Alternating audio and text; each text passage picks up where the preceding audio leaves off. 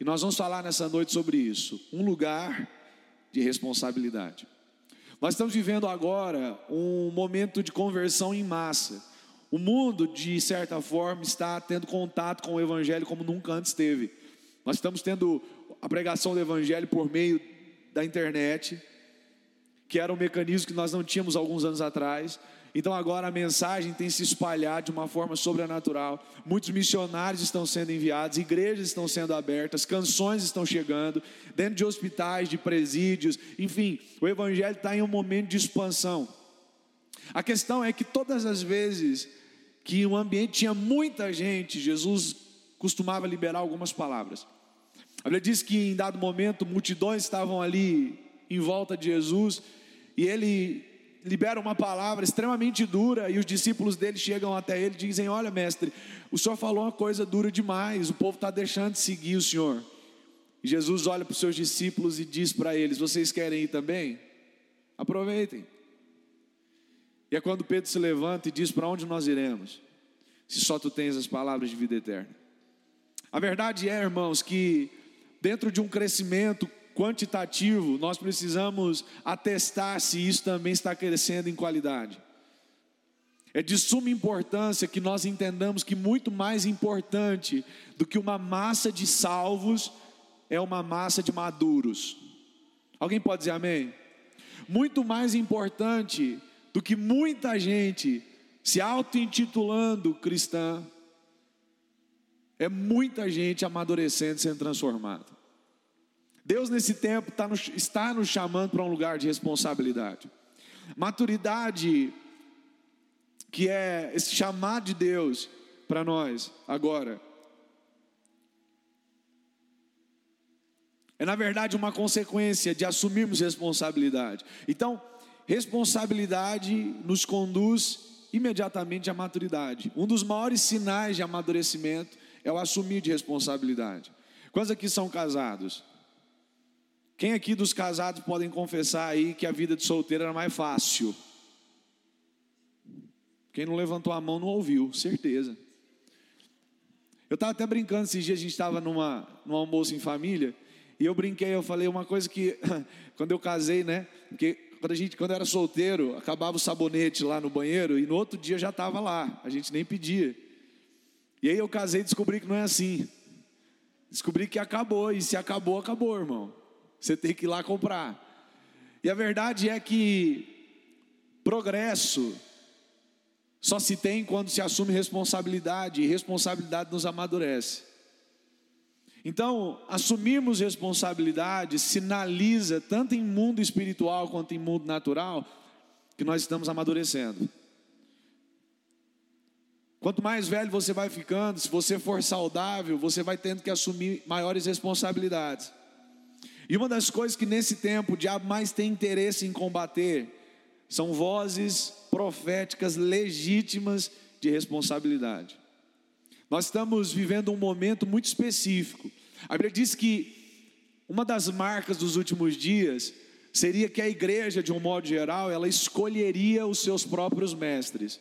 Então, deixa eu te dar um exemplo. Quando você chega no restaurante, qual a primeira coisa que você pega? Um cardápio. E quando você pega um cardápio, você abre o cardápio, você vai aonde no cardápio? A gente vai falar naquilo que é mais barato, né? Mas não, você vai naquilo que você mais gosta. E muitos de nós estamos confundindo a palavra de Deus com uma espécie de cardápio de menu. Então, de alguma forma, a gente só abre os nossos ouvidos para aquilo que a gente gosta. Quando a gente entra na presença de Deus, a gente só se disponibiliza a ouvir aquilo que a gente gosta. E de uma forma geral, nós temos enchido a nossa vida de mensagens, de declarações, de realidades que de alguma forma otimizam o nosso otimismo. Então, quando você acorda de manhã e você vai ver as postagens de bom dia da maior parte das pessoas que você conhece, você vai ver que são mensagens que de início já propõem bem-sucedimento, já propõem resultado, já propõem seu dia vai ser bom, seu dia vai ser incrível, e não há problema em declararmos isso. O problema é que na declaração Muitas pessoas se esquecem de que um dia abençoado exige responsabilidade. Então a gente levanta a mão e diz: Senhor, me dê um casamento abençoado. A gente se esquece de que um casamento abençoado é fruto de muito trabalho, irmão. Então nós queremos uma vida financeira abençoada, mas nós nos esquecemos de que vida financeira abençoada é fruto de cumprir princípios e de assumir o que? Responsabilidades. Então a maior parte das pessoas que não estão rompendo como deveriam, na verdade são pessoas que ainda não entenderam a responsabilidade que precisam assumir. Então agora eu sinto que nós estamos sendo conduzidos por Deus a um lugar de responsabilidade. Nós tivemos tantos homens de Deus passando por esse altar e por essa plataforma nos últimos anos, pessoas que nós nunca imaginávamos que iríamos conhecer, Deus trouxe até nós como ministério, Deus nos permitiu ter contato, Deus nos permitiu conhecer. E esses homens, quando vieram aqui, enxergaram coisas e profetizaram sobre nós coisas que nos espantaram e que nos trouxeram extrema esperança. Quantos aqui creem que nós estamos prestes de entrar em um tempo de colheita, em um tempo de expansão, em um tempo de. Quem aqui crê em todas essas palavras que foram liberadas? A questão é que agora nós estamos como Pedro, e eu já repeti isso várias vezes. A Bíblia diz que Pedro estava frustrado porque ele tinha pescado a noite inteira, ou melhor, tentado, mas ele não conseguiu pegar nada. Então Pedro está lá lavando suas redes, e Jesus encontra Pedro nesse momento de frustração. E Jesus diz para Pedro: Olha, lança de novo. Gente, vamos, vamos pensar numa coisa: Pedro não era eu e você indo pescar num domingo num pesqueiro só para passar tempo.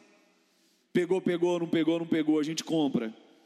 Pedro, a, vida dele dependia daquilo, ele não estava ali para brincar. Então, Pedro, se ele saiu naquela noite para pescar, irmão, ele sabia que aquela noite era propensa a peixe. Se ele saiu para pescar, ele tinha o equipamento certo, ele tinha o tipo de isca certa. Então a frustração de Pedro é porque no cálculo dele tudo passou, mas no resultado não veio. Então Pedro se frustra. Aí a Bíblia diz que Jesus chega até Pedro e fala: vai lá, joga de novo. E Pedro vai e lança de novo as redes. Só que quando Pedro pesca agora, a Bíblia diz que vem uma pesca sobrenatural. Só que tem um problema. Qual é? Só quem estava domingo aqui, qual que foi o problema? As redes começaram a se romper. Aí o que, que aconteceu agora? Pedro recebeu uma nova perspectiva. Porque há minutos atrás ele achava que tinha um problema de peixe. Só que agora, com o um encontro mais profundo, ele descobre que ele tinha um problema de rede. Então, muitas vezes, nós estamos requisitando o cumprimento de promessas sem estarmos prontos para desenvolvermos essas promessas, elas se cumprirem. Então, eu, como liderança nesse tempo, eu tenho uma responsabilidade, que é levantar líderes, levantar pessoas nobres dentro da igreja, levantar pessoas com coração de servo Levantar pessoas que não estão aqui para se alavancar, para alavancar o seu próprio nome, para alavancar a sua própria perspectiva. Irmãos, Deus não unge. Deus não unge estética, Deus unge coração, Deus unge missão, Deus unge propósito. Deus não unge quem quer, irmão. Está entendendo? Todos os homens que Deus ungiu, Deus pegou de surpresa enquanto serviam. Davi estava servindo e ele foi chamado.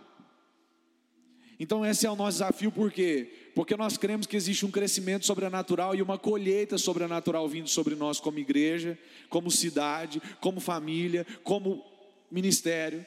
Só que Deus agora está requerendo de nós entrarmos em um lugar de responsabilidade, por quê? Porque somente essa, essa responsabilidade vai nos preparar para receber essa colheita. Nossa, Mateus, eu creio que multidões vão vir até aqui. Quem crê? Levanta a mão. Só que você sabia que multidões também, uma multidão também é sinônimo de problema? Então, se vir uma multidão, vai vir uma multidão de gente que quer se suicidar. Você está pronto para lidar com gente que quer se suicidar? Então, vai vir uma multidão de gente que quer se divorciar. Então, nós vamos ter uma estrutura que atende pessoas que estão presas a se divorciar. A verdade é que agora Deus quer nos revelar que o que ainda não veio é um sinal de que as nossas redes precisam ser reforçadas. Olhe para o irmão do seu lado, diga: tem coisa na sua vida que ainda não aconteceu, porque Deus quer que você reforce as suas redes. Não, você não está falando, gente. Tem gente olhando para mim, olhe para ele, diga: tem coisa que ainda não aconteceu, porque Deus quer que você reforce as suas redes. Quantos estão comigo aqui? Então, quando você olha para a igreja primitiva, quando você olha para o êxito, estão comigo? Quando você olha para o êxito que aquela igreja primitiva teve em todas as áreas, você vai ver que tudo isso se dava a resposta que eles estavam dando ao que Deus estava fazendo. E como que a igreja primitiva respondia à obra de Deus? Com responsabilidade. Como que a igreja primitiva respondia ao poder que Deus liberava? Com responsabilidade. A Bíblia diz que em Atos o poder de Deus vem sobre eles. Em Atos 2 o poder de Deus vem. Em Atos, em Atos 3, Pedro já está pregando. E ele não estava pregando num culto, irmão, ele estava pregando lá fora. Era o povo que estava lá fora reunido, falando mal daquele mover, e Pedro se dirige até eles e começa a ministrar a eles. Porque, irmão, deixa eu dizer uma coisa para você: muito do que o mundo vai conhecer de Deus, ele não vai conhecer porque vai abrir uma Bíblia, mas vai conhecer porque conheceu um filho legítimo dele. A palavra filho de Deus é uma palavra grega ruios, que fala sobre filho por semelhança. Isso quer dizer que um filho legítimo de Deus, ele precisa carregar os traços de Deus. Ele precisa carregar a estética de Deus, o caráter de Deus, a genética de Deus. Então, tudo que Deus faz precisa nos fazer reagir em forma de responsabilidade. Quem está comigo? Então, se eu olho para Deus e digo, meu Deus, Deus tem sido bom comigo, quem aqui pode dizer, Deus tem sido bom comigo aí? Então, deixa eu dizer, se eu olho para Deus e vejo que Deus tem sido bom comigo, como que eu vou responder a essa bondade? Responsabilidade, irmão. Deus tem sido misericordioso com a minha casa, com a casa de mais alguém aqui? Então, se Deus tem sido misericordioso com a sua casa, como que você responde? Responsabilidade. Irmão, você já parou para pensar que você saiu de casa e voltou hoje? Você já parou para pensar que milhares de pessoas saíram de casa e não voltaram? Você já parou para pensar que milhares de pessoas hoje se assentaram num consultório médico e receberam um diagnóstico de doença terminal? Já parou para pensar que pais perderam seus filhos, maridos perderam suas esposas e vice-versa? E você está aqui agora porque Deus tem cuidado de, de você e de mim. E se Ele tem cuidado de mim, a minha forma de responder a Ele é responsabilidade. Irmãos, Deus fará a parte sobrenatural da relação, mas a parte natural quem vai fazer somos nós. Um casamento não dá certo se ambos não entenderem qual é a sua responsabilidade.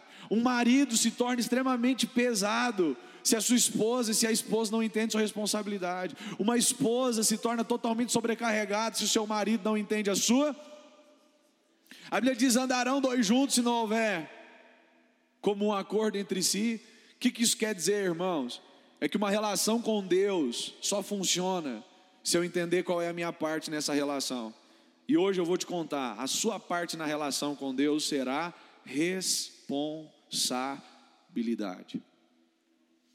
O apóstolo Paulo disse à igreja de Corinto: o que se requer de nós, servos de Deus, é que nós tenhamos responsabilidade e sejamos fiéis. Nós precisamos abraçar com responsabilidade isso. A Bíblia diz que Deus é Alfa e Ômega, é aquele que começa e termina. Me deixa fazer uma pausa aqui. Algumas pessoas que estão aqui hoje precisam que novas estações comecem. E Ele é aquele que, quando você se encontra com Ele, faz com que novas coisas comecem. Só que outras pessoas precisam se encontrar com o ômega, aquele que termina, que conclui ciclos, que encerra. A questão é que entre alfa e ômega existe um meio, existe um processo. Ele é aquele que começa e aquele que termina, mas é a nossa responsabilidade que une o que Deus começou ao que Deus vai terminar. Quando você olha para a vida de Pedro, você vai ver um cara sobre quem Deus começou algo e conseguiu terminar. Quando você olha para a vida de Paulo, você vai ver um exemplo de alguém sobre quem Deus começou uma obra e conseguiu. Mas quando você olha para Judas, Você vai ver alguém sobre quem Deus conseguiu começar, mas que não conseguiu terminar. Quando você olha para o jovem rico, você vai ver alguém sobre quem Jesus conseguiu começar, mas sobre quem Jesus não conseguiu terminar. Porque o término da obra de Deus não é automático. O que faz com que aquilo que Deus começou seja concluído é uma coisa chamada responsabilidade. A igreja primitiva, ela se tornou uma igreja que, que vivia em êxito, porque ela era sensível nessas coisas. Ela era sensível às coisas simples. Paulo, quando chega em Corinto, ele encontra uma série de pessoas imaturas e ele começa a trabalhar perspectivas, ele começa a trabalhar princípios, ele começa a trabalhar fundamentos. Então, Paulo agora ele começa a falar sobre possíveis acontecimentos. Então, ele diz: Olha, se alguém no meio de vocês agir de forma a necessitar de correção, vocês vão corrigir. Vocês vão chamar esse irmão e vocês vão corrigir em amor. Vocês vão muitas vezes ter que até se afastar de alguns irmãos até que eles percebam o que estão fazendo. Só que o apóstolo Paulo, quando está ensinando e instruindo sobre esse possível é, é, é problema no meio da igreja, ele para e ele diz assim: só que é o seguinte, agora, já que nós já corrigimos, nós vamos reintroduzir esse irmão para que a punição não seja demasiada, não seja demais. E aí Paulo faz uma declaração que é incrível. Ele diz assim: para que Satanás não tenha vantagem sobre nós. Olha que, que incrível. Ele diz assim: então nós vamos corrigir esse irmão, só que rapidamente nós vamos reintroduzi-lo, porque se nós não reintroduzirmos esse irmão, vai ser a nossa justiça que vai estar punindo ele, e a gente vai sair de pessoas justas que estão corrigindo para pessoas iradas com o irmão. Olha a sensibilidade, irmão. O apóstolo Paulo diz: a gente não pode é, é, passar do limite na correção, a gente não pode passar do limite, porque senão a gente vai confundir a nossa birra com o irmão que não fez o que a gente achou que tinha que fazer, com a correção que realmente ele precisa para perceber o erro. Então ele diz: olha, a gente tem que perceber e prestar atenção, porque tem coisa que é espiritual, mas tem coisa que é natural. Em Mateus 4,17, logo após o batismo de Jesus, logo após a apresentação de Jesus ali como Filho de Deus, a Bíblia diz sobre como Jesus começou o seu ministério. Quem está comigo aqui ainda? E a Bíblia diz assim, Mateus 4,17: Daquele momento em diante, Jesus passou a pregar e dizer: Arrependei-vos, porque é chegado o reino dos céus. Preste atenção numa coisa: o primeiro pecado que operou na terra foi o pecado da desobediência. Esse foi o primeiro pecado. E existe muita discussão sobre isso, porque houve omissão ou não por parte de Adão, e o nosso assunto não é esse. Só que após aquele pecado, de, o pecado da desobediência, onde o homem e a mulher desobedeceram à voz de Deus, houve um outro pecado, que foi um dos pecados iniciais e que ainda é um pecado que tem até agora operado no nosso meio, que é o pecado da terceirização da responsabilidade. Logo após o homem desobedecer a Deus, a Bíblia diz que Deus chega para o encontro diário que ele tinha com o homem. E ele começa a conversar com o homem, ele diz: Aonde você está? E aí Adão diz: Eu tive medo e me escondi. E Deus diz: Mas é, é, é, quem disse que você estava nu? Porque ele disse: Eu tive medo e me escondi. Eu percebi que eu estava nu. E aí e Deus diz para Adão: Mas quem disse que você estava nu? Quem foi que. Você comeu do que eu mandei você não comer? E aí entra esse pecado. Ele diz: Foi a mulher que o Senhor me deu. Então Deus chega na mulher, faz a mesma que, o mesmo questionamento, e a mulher diz: Foi a serpente. Terceirização de responsabilidade. Nós, como igreja, nesses dias, vamos entender que Deus está nos chamando a um lugar onde nós assumimos as nossas responsabilidades. Aí agora eu quero te explicar um plano redentivo. Porque a Bíblia diz que quando Cristo vem para morrer por nós, para nos restaurar, para nos ressignificar, para nos redimir, para iniciar o seu plano de redenção, a Bíblia diz assim: então daquele momento em diante, Jesus passou a pregar e a dizer: arrependei-vos, porque é chegado o reino. Repita comigo assim: arrependei-vos. Repita comigo: arrependei-vos. Só mais uma vez, diga assim: arrependei-vos. Presta atenção numa coisa. Quando Deus se encontra com o primeiro Adão, ele fez tudo, menos se arrepender. Ele terceirizou sua responsabilidade, ele culpou a mulher, a mulher culpou a serpente. Agora, quando Cristo vem, Ele nos dá mais uma vez, agora, a opção de responder diferente de Adão. Quando ele disse: se arrependam, ele está nos dando a oportunidade de não fazer o que Adão fez, que foi terceirizar a responsabilidade, mas ele, nos, ele está nos dando a, a, a possibilidade de assumir a nossa responsabilidade. Ele nos dá a possibilidade de responder diferente de Adão. Basicamente, ele está dizendo: olha, vocês viram o que terceirizar a responsabilidade gera. Vocês olham para a história de Adão e você vê o tanto de maldição que entrou, não só na sua vida, mas na sua linhagem, na sua realidade, porque terceirizaram a responsabilidade. Então, agora que o meu reino está vindo, eu dou para vocês a opção de fazerem uma escolha diferente, que vai dar resultado diferente. A escolha é: me perdoe, Senhor. Perdoe a minha casa, perdoe a minha mente, o meu coração. Assumir ao invés de transferir. Olhe para o irmão do seu lado, diga: chegou a hora de você assumir ao invés de transferir. Eu vi umas esposas olhando bem no olho do marido.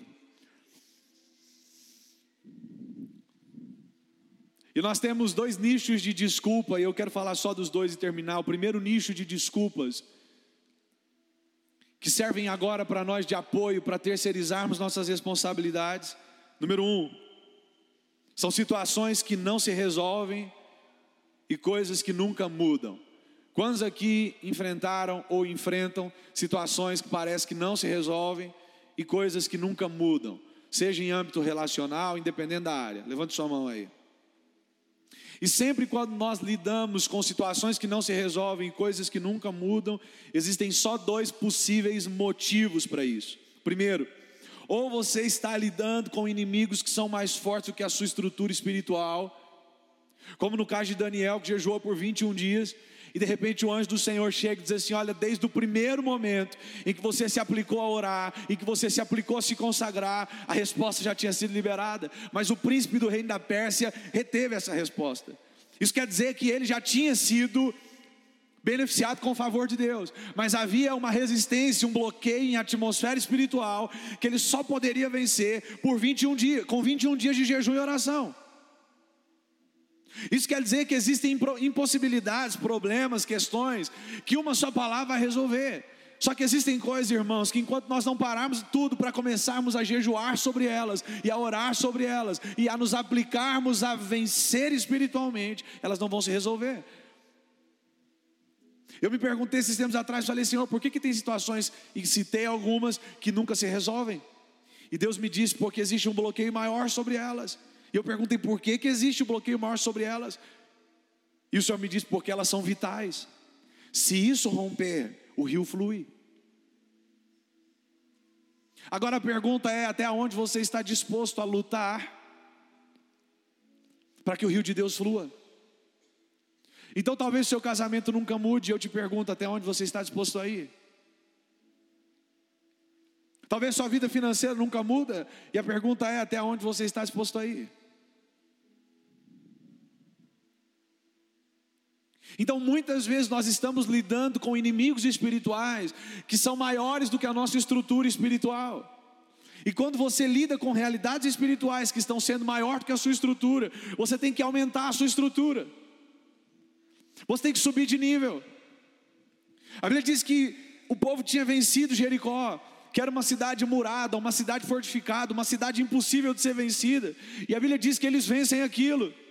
Só que agora, quando eles se dirigem à cidade de Ai, que era a próxima cidade, que era uma cidade minúscula, que não tinha os muros que Jericó tinha, que não tinha segurança que Jericó tinha, a Bíblia diz que eles perdem a batalha. Então eles voltam para orar. Josué se aplica em orar e diz: Senhor, a gente acabou de vencer Jericó, que era uma coisa difícil, que era uma coisa impossível, e agora a gente chegou diante de Ai, que é uma coisa aparentemente fácil, e a gente não está vencendo. E aí Deus fala assim: vocês não, não, não estão vencendo porque tem coisa escondida. Alguém do meio de vocês Enquanto invadiram Jericó, pegaram uma capa babilônica e esconderam. Vocês acharam bonito algo babilônico, vocês trouxeram junto. Irmãos, olha que coisa incrível. Tinha gente com a sua integridade comprometida. Então você pode vencer as maiores guerras. Só que agora não é mais uma questão de, de enfrentar uma situação difícil ou fácil. Porque talvez tem gente que está aqui e fala, Mateus, é só Deus tocar numa coisa. Para Deus não é difícil, é só Ele fazer. É uma palavra que Ele libera, um toque dele já muda tudo. Não sei porque está tão complicado. É porque você está lidando espiritualmente com espíritos malignos que são maiores do que a sua estrutura de integridade. E a palavra que Deus deu para Josué: coloca todo mundo de jejum hoje, santificai o povo porque amanhã eu vou fazer maravilhas no meio de vocês. A Bíblia diz que foi identificado a capa babilônica. Com a família de Acã, ele e toda a sua família morrem diante de todo mundo. Eles são mortos ali. Tipificando e representando a parte da nossa integridade que está comprometida e que precisa morrer diante da cruz, e que precisa morrer diante da presença de Deus. A parte da nossa responsabilidade que está comprometida e que precisa de uma forma imediata assumir uma nova forma, senão nós não vamos conseguir vencer coisas simples. Alguém pode dizer amém? Só que o segundo motivo de muitas vezes existirem situações que não mudam, questões que nunca se alteram. O primeiro então é que você muitas vezes pode estar lidando com inimigos que são maiores do que a sua estrutura, mas o segundo é que você pode não estar aprendendo o que deveria estar aprendendo com o que está acontecendo. Quando eu estudei, quando nós estudamos teologia, e a gente começa a fazer estudos mais críticos e mais analíticos da palavra de Deus, existem algumas questões que são levantadas. De onde o povo de Deus estava cativo no Egito até Canaã, dava aproximadamente 500 quilômetros, 490 e alguma coisa, 500 quilômetros mais ou menos. Essa caminhada a pé, com pausas, respeitando então a capacidade humana, ela seria feita facilmente em um mês. Um mês. Só que esse povo ficou no deserto por 40 anos. E eu quero perguntar para vocês o que fez com que uma caminhada de aproximadamente um mês durasse 40 anos.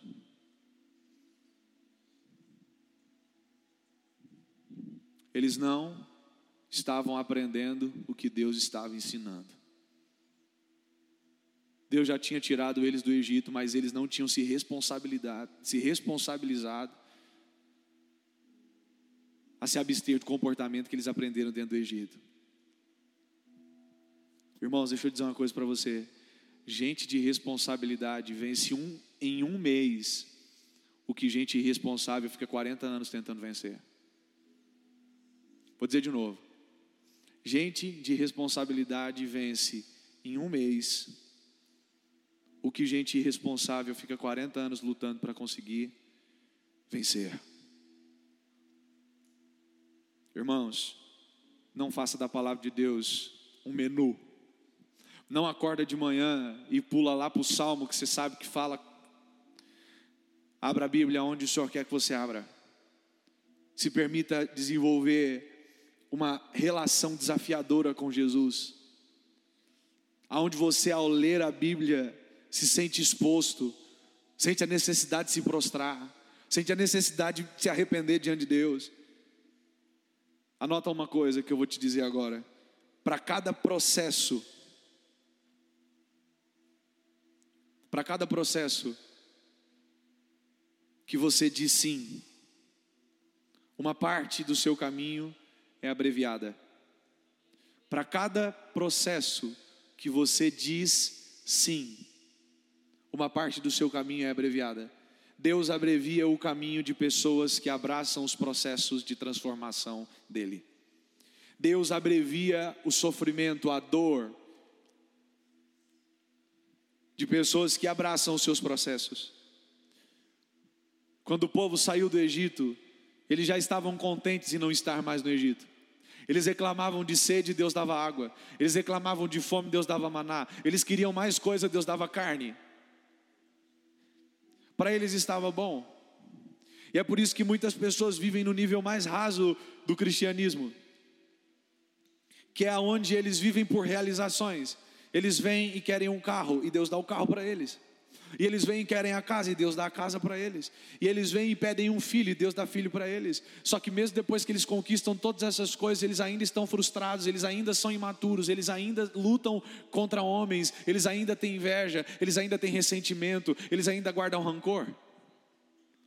Não há nada mais importante do que você deixar Deus desenvolver o seu coração e te amadurecer e te tornar uma pessoa madura, porque pessoas maduras atraem coisas nobres, pessoas maduras atraem realidades maiores e grandes.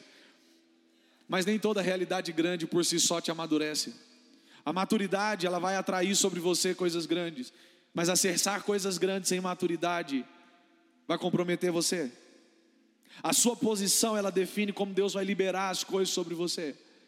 Então o povo decidiu se posicionar na ótica de querer que Deus abençoasse, e Deus abençoava, irmão. Mas Moisés decidiu se posicionar na ótica de depender de Deus. Então, enquanto o povo estava enchendo a barriga de maná, Moisés estava vendo Deus face a face no topo do monte, porque a sua posição define o que vai ser liberado sobre você. Se são bens que você quer, Deus vai te dar bens, irmão. Deus vai te ajudar. Você vai se encontrar com pessoas. Se você for fiel nos dízimos nas ofertas, o princípio vai se manter, aquele que é fiel, que planta, vai colher. Agora, se você decidir subir um pouco mais alto que isso, você não vai ter somente a coisa, mas você vai ter aquele que promove as coisas. Você não vai ter somente as bênçãos, mas você vai ter uma conversa diária com a boca que declara e faz com que as bênçãos se façam, se realizem, aconteçam. Olhe para o irmão do seu lado e diga: sua posição define a liberação. Então, olha que louco. Doze escolhidos por Deus. E tinha um cara no meio dos doze endemoniado. É isso que a Bíblia diz. Que Judas permitiu que o diabo enchesse seu coração. Irmão, dá para pensar um cara que anda com Jesus ser endemoniado? Mas ele estava porque é a sua posição que define a liberação. Atos 2, a Bíblia diz que o Espírito Santo lascante derramar sobre todo mundo, língua de fogo, gente falando no Espírito, todo mundo sendo batizado. Só que a poucos metros ali tem um monte de gente conversando, falando, mas esse povo está é bêbado. Porque a sua posição define a sua liberação. Quem é que recebeu do fogo de Atos 2? O povo que fazia 50 dias que estava se reunindo no cenáculo. Quem é o povo que estava criticando? Gente que estava passeando ali na frente. Quem recebeu, irmão? O povo intencional. Sabe quem é que recebe? Sabe quem é que avança? Sabe quem é que cresce? Sabe quem é que multiplica? Sabe quem é que frutifica? Gente intencional. Irmão, ah, gente, Deus está aqui. Quantos aqui estão ouvindo algo aí? Deixa eu dizer uma coisa para você: a coisa mais preciosa da sua vida são os seus segredos com Deus, são os seus votos com Deus, são as responsabilidades que você. Mas por que você não se enfia em confusão? Aí você vai, você vai responder para si mesmo, porque eu tenho um voto. Irmão, Sansão não caiu quando ele deitou no colo de Dalila. Sansão caiu quando ele começou a tocar em coisas que o voto dele não permitia que ele tocasse. Faça os seus compromissos, assuma as suas responsabilidades, firme os seus votos com Deus. E por último, e por último, gente, o segundo nicho sobre o qual nós apoiamos as nossas desculpas se chama falta de tempo. Irmãos, eu converso com adolescente que fala para mim, mano, não estou com tempo. Gente, algum casado avisa esses meninos? Irmão, você é casado, você chega em casa à noite e fala, agora acabou. Aí tem um saco de lixo para você colocar para fora ainda, irmão. Aí você coloca o saco de lixo para fora, você olha para o lado, tem um cachorro com fome. Aí quando você chega para colocar a comida para cachorro, você descobre que ele está sem água. Aí você faz tudo, você chega, escova o dente fala, agora eu durmo. Aí você lembra que a coberta está mais alta, seu esposo, ninguém consegue pegar, você que tem que pegar. Irmão, a, a, a, a correria de um casado não acaba nunca. Quem aqui concorda comigo? Aí você acorda de manhã, fala, nossa, vou tomar um café. Aí o Santander manda uma mensagem endemoniada para você no celular cedo. Você acorda e fala, ai, que paz. Oh, gente. Então assim, ó, quando eu quando eu estava solteiro, tinha dia que eu falava assim, nossa, que dia corrido. Aí eu casei. Aí eu falei, nossa, agora o dia está corrido. Aí minha mulher engravidou, irmão. Aí agora eu estou conversando com os meus amigos que já têm filho, e eles falam assim: espera nascer.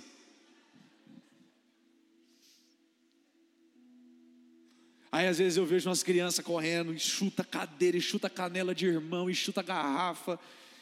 E às vezes eu falo, não, agora eu vou dar uma bronca. Aí eu falo, cuidado, né? Para não pagar a língua depois. Irmão, o que, eu estou tentando dizer para você? E eu vou te explicar agora. Às vezes a gente conversa com as pessoas e fala assim: meu, você tem que cuidar mais da sua saúde, você tem que comer melhor, você tem que né, praticar algum exercício, você tem que ter um momento ali, talvez, você tem que ter férias, você tem que ter talvez um dia, se você tem essa liberdade, onde você tira um período ali para você pensar, para você dar uma volta, para você caminhar. E a pessoa fala: Não, Mateus, mas você acha que eu tenho tempo? Uma vez eu falei isso com um cara, o cara falou: Isso daí quem faz é você. Quem, quem dá caminhada é pastor, irmão. Aí ele falou para mim assim: Nós que trabalha, nós que trabalha, irmão. Aí, gente, esse mesmo, essa mesma pessoa, ela vai num cardiologista. Aí na consulta o cardiologista olha para ela e fala assim: Ó, eu vou, eu vou falar uma coisa para você, acho que o fundo parou. Eu vou falar uma coisa para você, você vai morrer de infarto porque você está com as veias entupidas. Se você não começar a caminhar agora, todo dia, pelo menos uma hora por dia, em seis meses você vai ter um infarto, vai bater as botas. Irmão, sabe quem que a gente vai encontrar todo dia ali no balneário caminhando? O irmão corrido. Porque tempo é uma questão de prioridade. Se você está reclamando que não está conseguindo servir a Deus, que não está conseguindo servir a sua esposa ou ao seu marido, ou, se, ou que está reclamando que não está conseguindo servir aos seus filhos por conta de tempo, eu tenho uma notícia ruim para te dar. O seu problema é um problema de prioridade. Há uma semana atrás eu conversei com um empresário aqui na cidade. Ele estava trocando ideia, ele falou para mim assim, Mateus, eu vou parar de fazer algo dois dias na semana. E ele me falou os dias que ele ia parar de fazer. E eu falei, meu, você está de brincadeira. Por quê? Porque o que ele me disse desses dois dias, eu conectei na minha mente, para o nicho dele, são os melhores dois dias. Aí eu falei, mas como que você vai parar de fazer isso nesses dois dias aí? Ele falou, Mateus, eu não me lembro a última vez que eu deitei na cama e falei assim, vou dormir.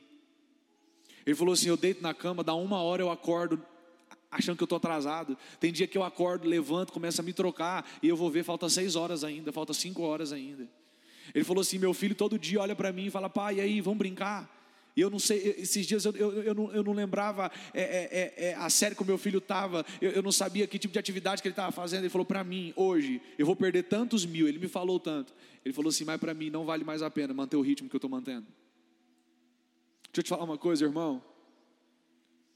Toda desculpa de tempo é simplesmente uma questão de realinhamento de prioridade. Prioridade. Você precisa decidir aonde vai estar o foco da sua responsabilidade.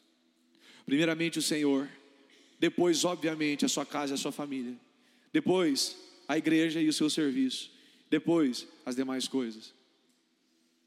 E a partir desse esquema de priorização, a partir desse ponto, você precisa crer que a, a sua vida vai ser construída de forma sobrenatural.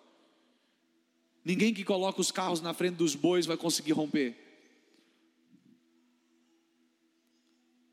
Esses dias alguém chegou em mim e falou: Mateus, eu queria que você orasse por mim, porque as minhas finanças estão retidas.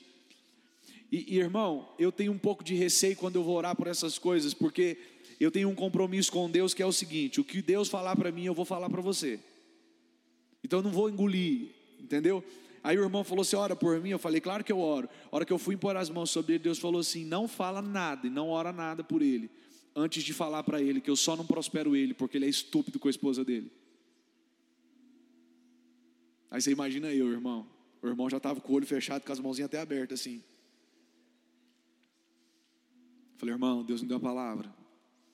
Então vai, pastor, libera. Falei, não, não é. Eu te indico até abaixar a mão. O que, que foi, homem de Deus? Eu falei, irmão, você sem nada pisa na sua esposa. Se Deus te der 100 reais a mais, você acaba com a vida dela. A sua prosperidade está retida na falta de amor.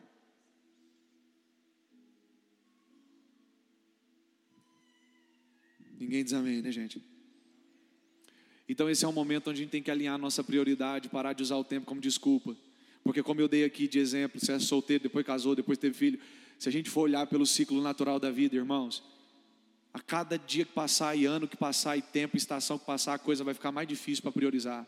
Se eu não tomar uma decisão agora, e a partir dessa decisão fazer com que tudo gire em torno da minha prioridade, vai ficar cada vez mais difícil de assumir isso. Alguém pode dizer amém?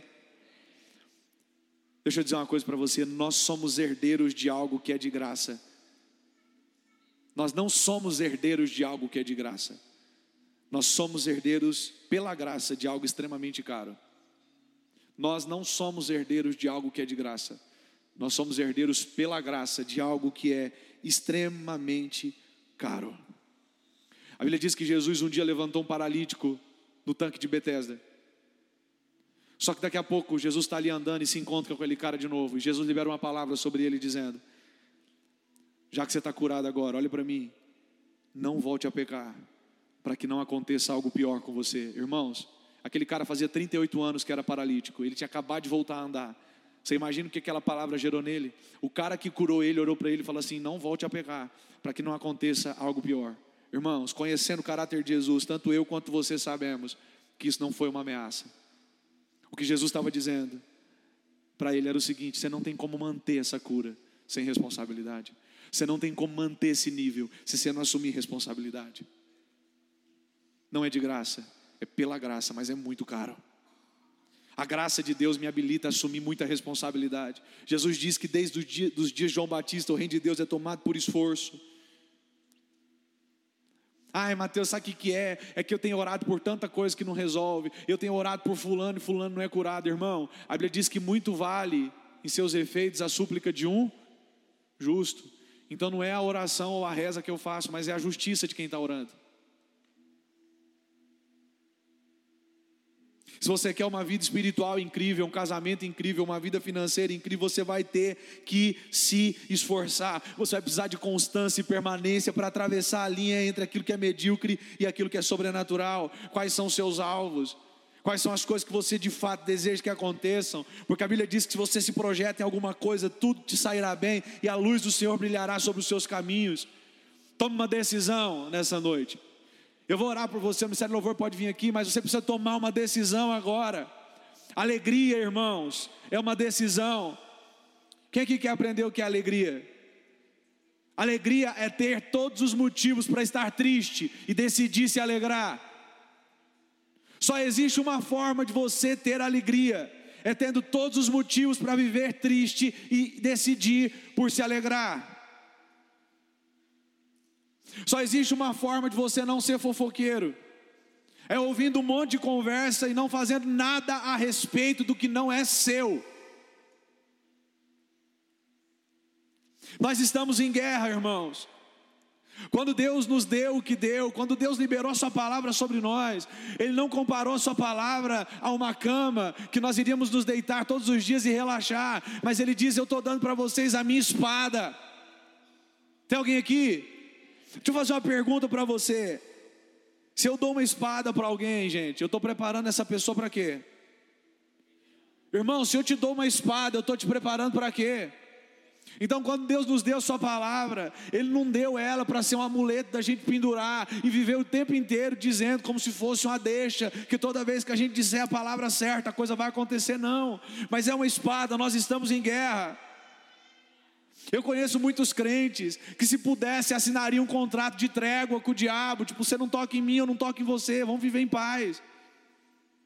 Não, irmãos, maior é o que está em nós, nós somos mais do que vencedores. Deus nos deu poder para vencer as improbabilidades. Nós estamos escoltados pelo céu. E quem está respaldado pelo céu não teme o inferno, irmãos. Se você tem o céu à sua disposição, você não tem motivo para temer. Davi era um homem constantemente ameaçado pelos inimigos, mas ele diz: O Senhor é minha luz e a minha salvação, a quem temerei? Ele é a rocha da minha vida, de quem me recearei? Quando os malvados e perversos levantarem contra mim, eles é que tropeçarão e cairão. A sua consciência, ela vai determinar o seu alcance. O Atmani dizia que o propósito de Deus é que toda pressão nos leve à expansão. Sansão só experimentou do Deus que abre fontes de águas quando ele chegou no momento de extrema sede. Davi só conheceu o Deus que derruba gigantes quando ele decidiu, por ousadia, se colocar diante de um gigante.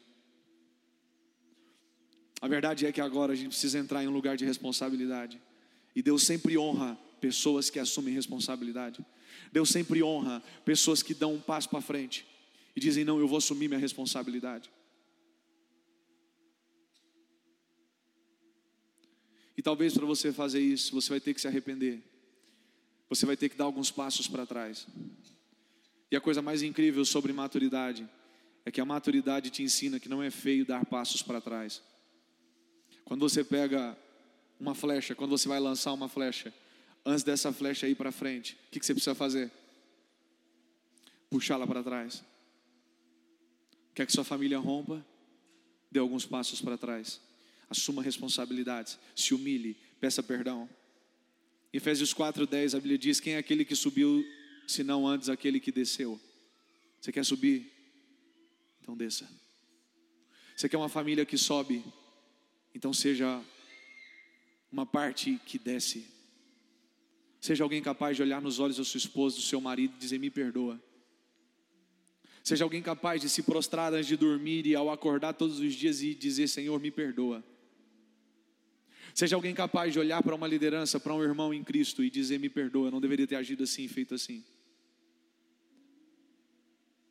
Seja alguém capaz de reconhecer: olha, eu não, devo, eu não devo me apegar tanto a isso, porque existem coisas mais importantes que precisam da minha atenção nesse tempo.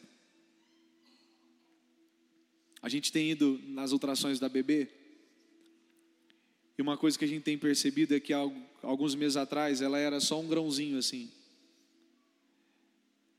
E aí, a cada ultrassom que nós vamos, ela toma uma forma maior. E o espaço em que ela está vai ficando cada vez menor. E dessa vez que a gente foi na ultrassom, a Giovana estava fazendo umas perguntas para a médica e a médica falou assim: Você está vendo como que ela está apertadinha aqui dentro já? E é por isso que daqui a pouco, daqui, quando ela fizer nove meses, alguém vai ter que tirar ela de lá. Consciência, irmão, é você entender os lugares dos quais você tem que sair, porque você não está conseguindo crescer mais nesses lugares. Existem pessoas muito orgulhosas que não reconhecem os seus erros, que não abraçam suas responsabilidades, pessoas que se precipitam, pessoas que se rebelam, pessoas que desenvolvem pensamentos e sentimentos que não deveriam. Isso impede essas pessoas de crescerem. Então hoje eu quero desafiar você a sair de todos os lugares que estão impedindo você de crescer e a entrar em lugares de responsabilidade com Deus, com a sua casa, com o seu trabalho, com a sua rotina, consigo mesmo. Defina as suas prioridades nesse tempo. Amém? Fique em pé, me deixa orar por você.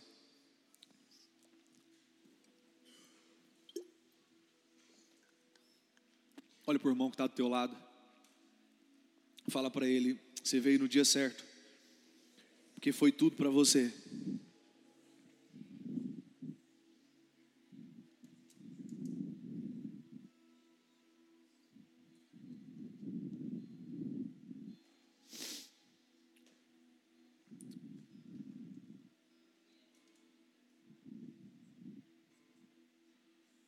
Feche os seus olhos.